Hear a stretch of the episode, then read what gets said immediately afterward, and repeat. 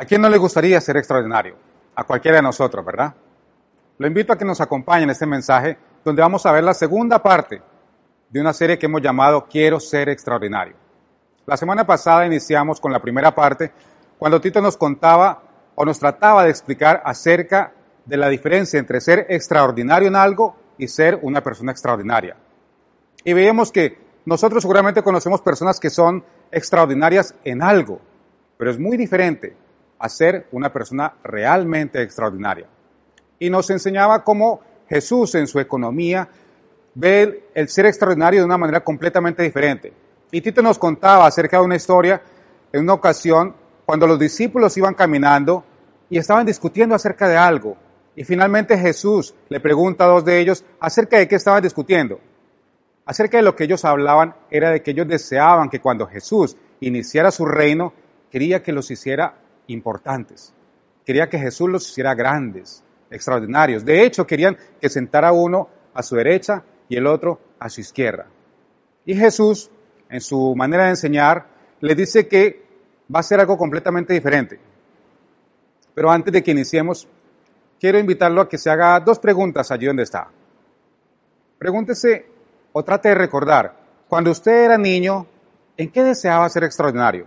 Porque todos nosotros cuando somos niños queremos ser extraordinarios en algo. De pronto un gran futbolista, o sueña con ser doctor, o un gran músico, qué sé yo. Pero siempre soñamos con ser extraordinarios en algo. Hágase esa pregunta por unos minutos. Y hágase esta otra pregunta. ¿Qué edad tenía usted cuando se dio cuenta de que no era tan buen futbolista como quería ser? O que no podía ser médico porque solo de sangre se desmayaba. O que quizás como me ocurrió a mí, el Señor no le dio el talento para ser un gran músico. ¿En qué momento se dio usted cuenta de que no iba a poder realizar su sueño de ser extraordinario en eso que tanto le gustaba cuando era niño?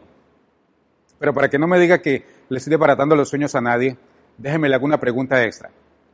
¿Cuántos de ustedes son extraordinarios en lo que deseaban ser cuando eran niños? Porque también ocurre que hay gente que desde niño quiere ser doctor y llegan adultos y finalmente realizan su sueño de ser médicos. O que de pronto toda la vida quisieron ser un gran deportista y se esforzaron y lograron ser grandes deportistas, deportistas extraordinarios. Pero usted y yo sabemos que el hecho de que seas extraordinario en algo no te hace realmente una persona extraordinaria. Puedes ser extraordinario haciendo algo, pero no es lo mismo que ser una persona extraordinaria. Tito nos contaba o terminaba explicándonos, enseñándonos cómo en la economía de Jesús, en la manera de seguir a Jesús, debemos tomar cada oportunidad que tengamos de hacer todo lo que podamos por alguien más. Esa era la definición que nos daba Tito acerca de la enseñanza de Jesús, de cómo ser realmente extraordinario. Y Jesús lo resumió de una manera más clara todavía. Él le respondió a sus dos discípulos, entre ustedes no debe ser así, al contrario, al que quiera hacerse grande entre ustedes, deberá ser su servidor, y el que quiera ser el primero deberá ser esclavo de todos. Y probablemente es una definición que no nos gusta mucho a todos. Hacernos servidor o hacernos esclavos. No es una definición que sea muy simpática o que nos guste escuchar, pero así fue como lo definió Jesús. La buena noticia es que ser extraordinario es una decisión es una decisión que cada uno de nosotros tomamos. Nosotros podemos decidir ser extraordinarios. Déjenme le doy un ejemplo más claro. Y en esto probablemente estemos de acuerdo. Entre más dinero tenga usted, va a tener mayor potencial de ser extraordinario. Y seguramente va a estar de acuerdo conmigo, porque es una realidad. Si usted tiene una muy buena posición económica, usted tiene más capacidad de ayudar a más personas. Es algo lógico, me parece a mí. Pero, entre más dinero tiene, seguramente va a estar menos inclinado a ser extraordinario de la manera en que Jesús lo definió. No es una regla. Yo conozco gente de nuestra congregación que tiene una muy buena posición económica, tiene una muy buena posición laboral y son personas supremamente generosas. Pero son excepciones, diría yo. Lo usual es que una persona entre más posesiones tenga, menos inclinado esté ayudar a los demás. Porque entre más posesiones, entre más dinero tiene, va a estar demasiado ocupado cuidando sus posesiones, va a estar demasiado inclinado y demasiado concentrado en no perder lo que ya tiene. No es una regla, pero suele ocurrir. Ahora, otra cosa que es muy cierta es que todos nosotros, usted y yo, todos los días tenemos oportunidades de escoger ser extraordinarios. Todo lo hacemos, todos los días lo vemos. El problema es que nosotros usualmente desperdiciamos estas oportunidades porque deseamos ser extraordinarios en algo. Creemos que si nosotros logramos ser extraordinarios en alguna cosa, vamos a ser mejores personas. Pero cuando hablamos de ser extraordinario, como lo define Jesús, tenemos que admitir que ser extraordinario en algo no nos hace personas especiales. Nos hace especiales en ese algo que hacemos, pero no nos hace mejores personas, no nos hace personas extraordinarias. Porque ser una persona extraordinaria es algo más profundo, más significativo, es algo diferente a ser extraordinario en algo. Ahora, la historia que vamos a conversar el día de hoy es una historia quizás de las más conocidas del Nuevo Testamento. Es una historia increíble. Y todos la conocemos, los hemos escuchado en algún momento, porque si yo le digo a usted que vamos a hablar del buen samaritano, usted probablemente ya ha escuchado la historia anteriormente. Y déjenme, le doy algo de contexto. Usualmente Jesús, cuando caminaba, recorría grandes distancias, lo seguía una gran multitud, porque le encantaba escuchar lo que enseñaba Jesús o quizás ver lo que hacía Jesús. Pero entre esa multitud usualmente también había gente que no le gustaba que Jesús fuera tan popular y lo seguían no tanto para aprender de él, sino con la intención de desacreditarlo. Y en esta ocasión de la que vamos a hablar hoy, es una de estas ocasiones en la que Jesús va caminando, está enseñando y hay en esta multitud una persona en especial, un personaje en especial que lo que desea es desacreditar a Jesús. Y la historia comienza así. En esto se presentó un experto en la ley. Este que decimos que es un experto en la ley es lo que para nosotros hoy en día sería como un abogado, alguien que sabía mucho acerca de la ley judía. Se presenta este experto en la ley y para poner a prueba a Jesús le hizo esta pregunta. Maestro, ¿qué tengo que hacer para heredar la vida eterna? Ahora, todo buen abogado, cuando hace una pregunta, ya sabe la respuesta. Recuerde que la intención de este experto en la ley no era saber la respuesta. Todo judío sabía que era necesario para heredar la vida eterna. Era algo básico de la educación judía. De modo que lo que quiere este abogado es ponerle una trampa a Jesús. Lo que quiere este abogado es utilizar lo que dice Jesús, lo que enseña Jesús, para contradecirlo, para decir que está enseñando algo erróneo. De modo que esa es la intención del abogado. Jesús le responde y le dice, ¿qué está escrito en la ley? ¿Cómo la interpretas tú? Después de todo es un maestro en la ley, ¿verdad? De manera que el abogado le responde lo que ya sabía. Él le dice, ama al Señor tu Dios con todo tu corazón, con toda tu alma, con todas tus fuerzas y con toda tu mente. Ahora, esa es la parte interesante. Esta primera parte que menciona el abogado, el maestro de la ley, todo judío lo conocía porque es una parte que está tomada del Deuteronomio. Pero Jesús en otra ocasión había complementado esta respuesta con algo más. Y ama a tu prójimo como a ti mismo. Quizás esta segunda parte es justamente lo que quiere utilizar este maestro de la ley para tratar de ponerle una trampa a Jesús. Quizás lo que quiere este abogado es tratar de que Jesús defina quién es el prójimo. Mire cómo continúa. Bien contestado, le dijo Jesús, haz eso y vivirás. Pero al abogado no le basta quedarse allí. Recuerde que lo que él desea es utilizar las palabras de Jesús para contradecirlo. De manera que el abogado continúa y le dice, pero él quería justificarse, así que le preguntó a Jesús, y aquí viene la pregunta clave, ¿quién es mi prójimo? Recuerde que lo que desea el abogado es tratar de que Jesús utilice lo que ya había enseñado previamente para hacerlo quedar mal de alguna manera. De manera que Jesús como usualmente hacía, no responde directamente. Y esta era la parte que probablemente a mucha gente le molestaba.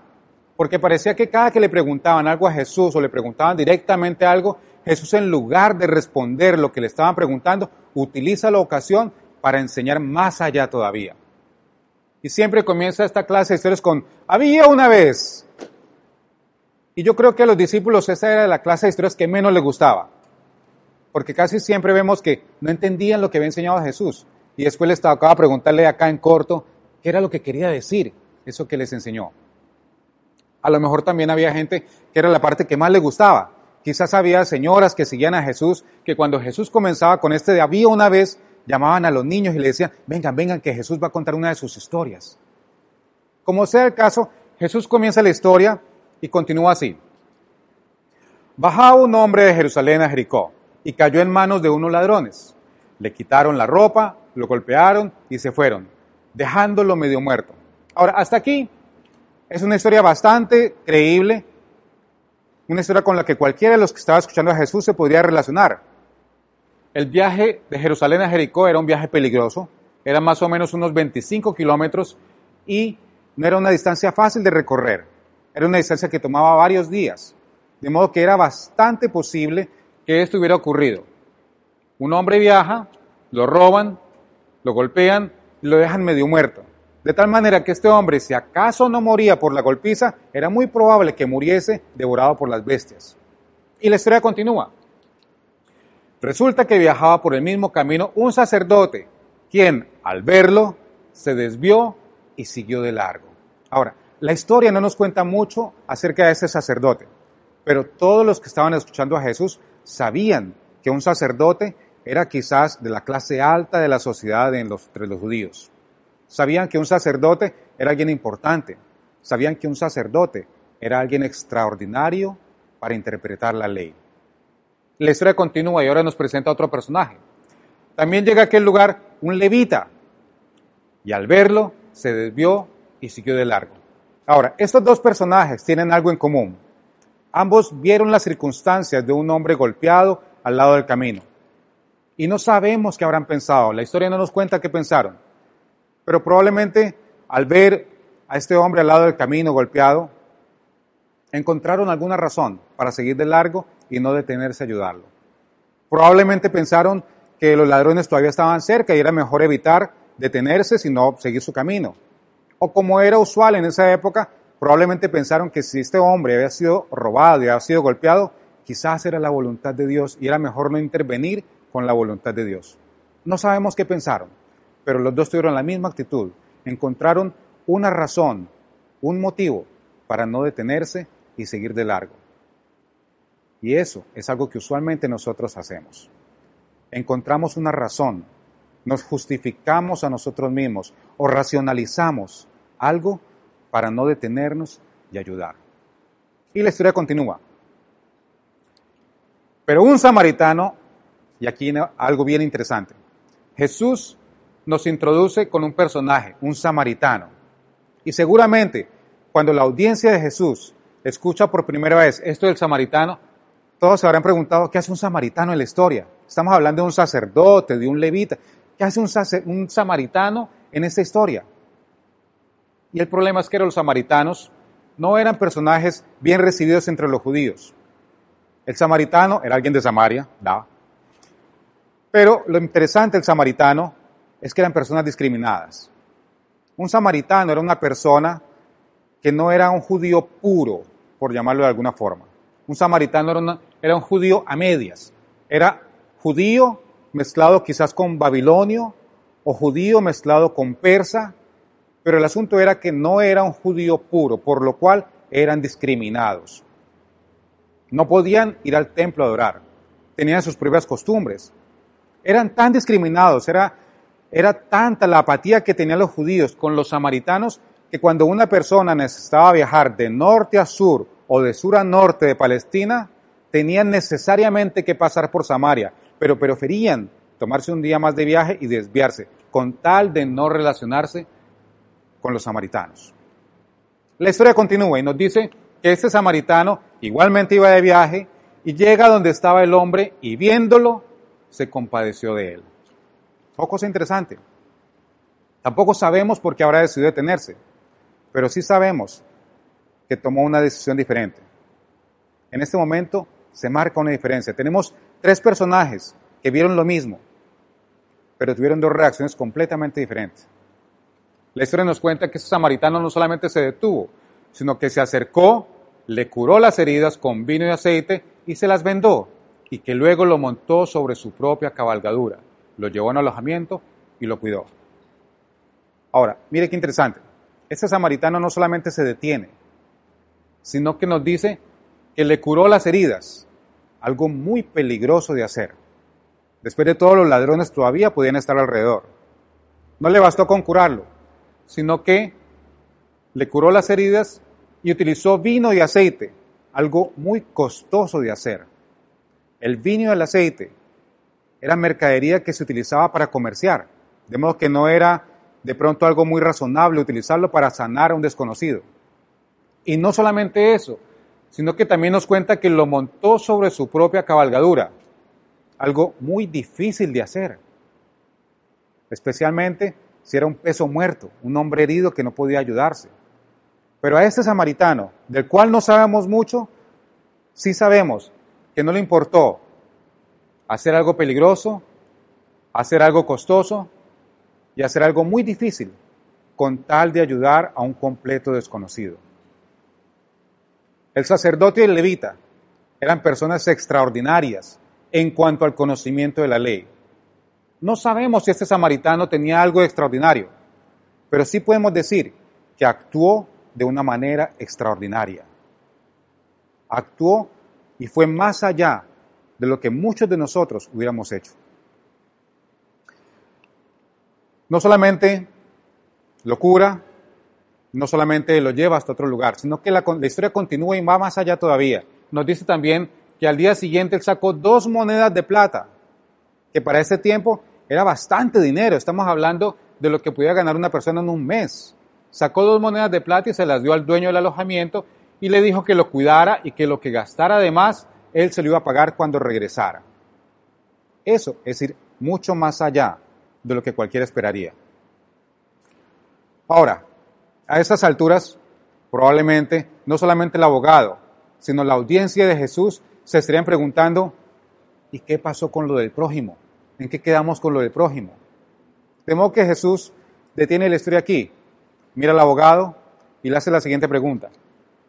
¿Cuál de estos tres piensas que demostró ser el prójimo? ¿Cuál de estos tres demostró ser el prójimo del que cayó en manos de los ladrones? Y al abogado probablemente rezongando, no le quedó más alternativa, sino que me imagino yo que entre dientes o rezongando, responde, el que se compadeció de él, contestó el experto en la ley. Y Jesús, me imagino yo, probablemente con una mirada amorosa, con una mirada compasiva, le responde el abogado, anda entonces y haz tú lo mismo, concluyó Jesús. Anda, y cuando veas una necesidad, no te preguntes qué habrá ocurrido, simplemente hazlo, ayúdalo, involúcrate. Esa es la respuesta de Jesús. Anda entonces y haz tú exactamente lo mismo. Ahora, la buena noticia es que cada día nosotros tenemos la oportunidad de ser extraordinarios de la forma como el samaritano fue extraordinario. Todos los días tenemos oportunidades de marcar una diferencia. El problema es que nosotros encontramos excusas, encontramos razones. Hacemos lo mismo que el sacerdote y el levita. Somos expertos, al igual que el sacerdote y el levita, en evitar involucrarnos. Lamentablemente, tenemos esto en común la mayoría de nosotros con el sacerdote y el levita. Evitamos involucrarnos.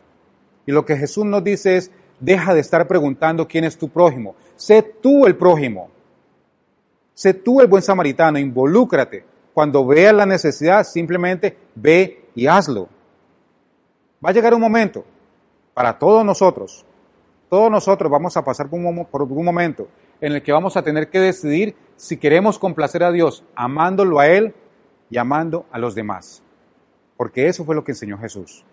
Y si nosotros nos consideramos verdaderos seguidores de Jesús, vamos a tener que tomar esta decisión en algún momento. Vamos a tener que en algún momento dejar de permitir que nuestras posesiones y posiciones nos impidan ser extraordinarios.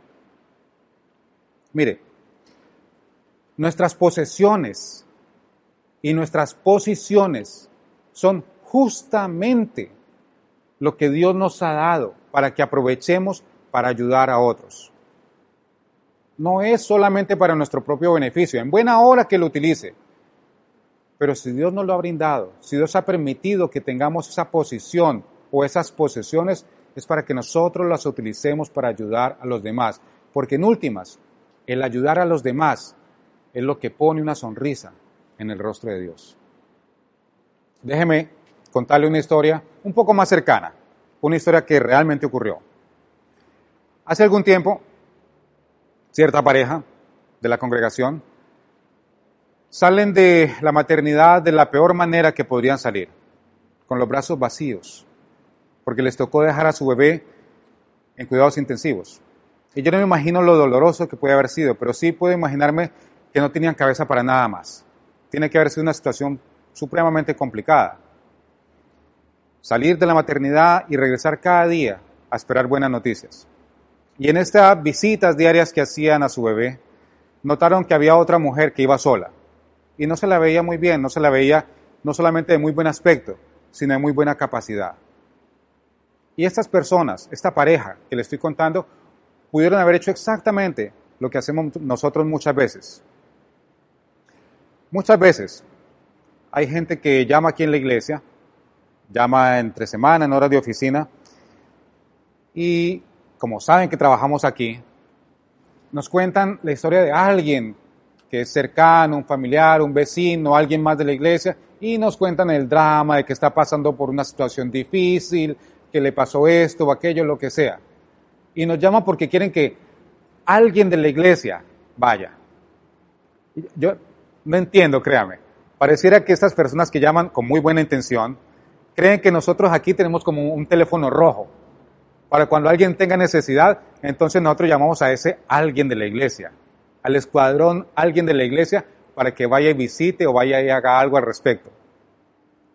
Y lo que nosotros pensamos muchas veces cuando recibimos estas llamadas, o lo que nos toca decirle a la persona que hace esta llamada bien intencionada, es que en últimas, Usted es alguien de la iglesia. Yo soy alguien de la iglesia. Nosotros somos la iglesia. Nosotros somos ese alguien de la iglesia. Entonces, en últimas, ¿qué quiere decir esto? O va usted o voy yo. Porque nosotros somos la iglesia. Esta pareja que le estoy contando tenían todos los motivos y todas las razones del mundo para no involucrarse. Tenían sus propios problemas y no un problema fácil sí podían identificar el problema de la otra mujer que estaba saliendo de cuidados intensivos, pero ellos también tenían un bebé en cuidados intensivos, pero decidieron involucrarse, decidieron no buscar excusas para no involucrarse. Esta pareja se acercó al taxista que veían que traía a esta chica todos los días, hablan con él y le dan dinero y le dicen que todas las veces que sea necesario la lleve y la traiga al hospital a ver a su bebé. Eso fue todo decidieron involucrarse. Mire, nosotros no le vamos a, solucionar la vida a nadie, no vamos a arreglar los problemas del mundo, pero sí podemos ser un pedacito de mundo para esas personas y marcar una diferencia. Porque después de todo, involucrarnos, ayudar a los demás, es lo que pone una sonrisa en el rostro de Dios. Tú vas a ser una persona realmente extraordinaria cuando tomas aquello que está a tu disposición para ayudar a otra persona. Lo que sea que sea a tu disposición. No pienses si es poco o es mucho. Deja de estar racionalizando que quizás lo que tú le puedas dar a ayudar es demasiado poco. No importa. Simplemente deja de preguntarte si es o no tu prójimo, si es poco o es mucho, pero involúcrate. Hazlo. Decide ser extraordinario, porque ser extraordinario es tu decisión. Todo lo podemos hacer. Déjeme terminar con un par de preguntas, como siempre. Esta pregunta que le voy a hacer es una pregunta muy sencilla, Es una pregunta que todos la podemos hacer en cualquier momento, que todos tenemos oportunidad de hacerla. De hecho, estamos pasando por una situación muy especial. Estamos pasando por este asunto de la pandemia a nivel global. Y seguramente usted ya se le han presentado o está viviendo una situación en la que usted puede hacerse esta pregunta. Y cuando usted se hace esta pregunta, usted entra a este grupo de personas extraordinarias, porque esta pregunta es la pregunta que se hacen las personas extraordinarias. ¿Qué puedo hacer para ayudar? Es una pregunta muy sencilla. Es una pregunta fácil. Pero cuando comenzamos a hacernos esta pregunta, ¿qué puedo hacer para ayudar? Comenzamos de buscar excusas para no involucrarnos. Y comenzamos a ser extraordinarios a los ojos del Señor. La diferencia es, ¿vas a escoger ser extraordinario? ¿Vas a elegir ser extraordinario? ¿Vas a decidir involucrarte? Te invito a que lo hagas y que no dejes pasar otra oportunidad de ser extraordinario. Permítame orar por usted. Bendito Padre Celestial, quiero darte la gracia, Señor, por la oportunidad que nos has dado de ser extraordinarios, por mostrarnos cada día, cada oportunidad de ser extraordinarios. Solo te pido, Señor, que pongas en nuestro corazón y en nuestra mente la decisión, el valor, el denuedo para ser extraordinarios a tus ojos. No, no para buscar tu gracia, porque ya la tenemos, Señor. No para buscar reconocimiento, porque no es lo importante sino para que podamos ser esa pequeña diferencia para esa persona que lo puede estar necesitando. Te pido, Padre, que nos muestres cada necesidad que podamos suplir. Y no solamente que nos la muestres, sino que nos des un corazón dadivoso, un corazón generoso, un corazón de prójimo, para dar un paso adelante y hacer la pregunta, ¿en qué te puedo ayudar? Te agradecemos, Señor, y ponemos en tus manos nuestras vidas, en el nombre todopoderoso de nuestro Señor y Salvador Jesús. Amén. Lo invito a la próxima semana que no se pierda la tercera parte de esta historia.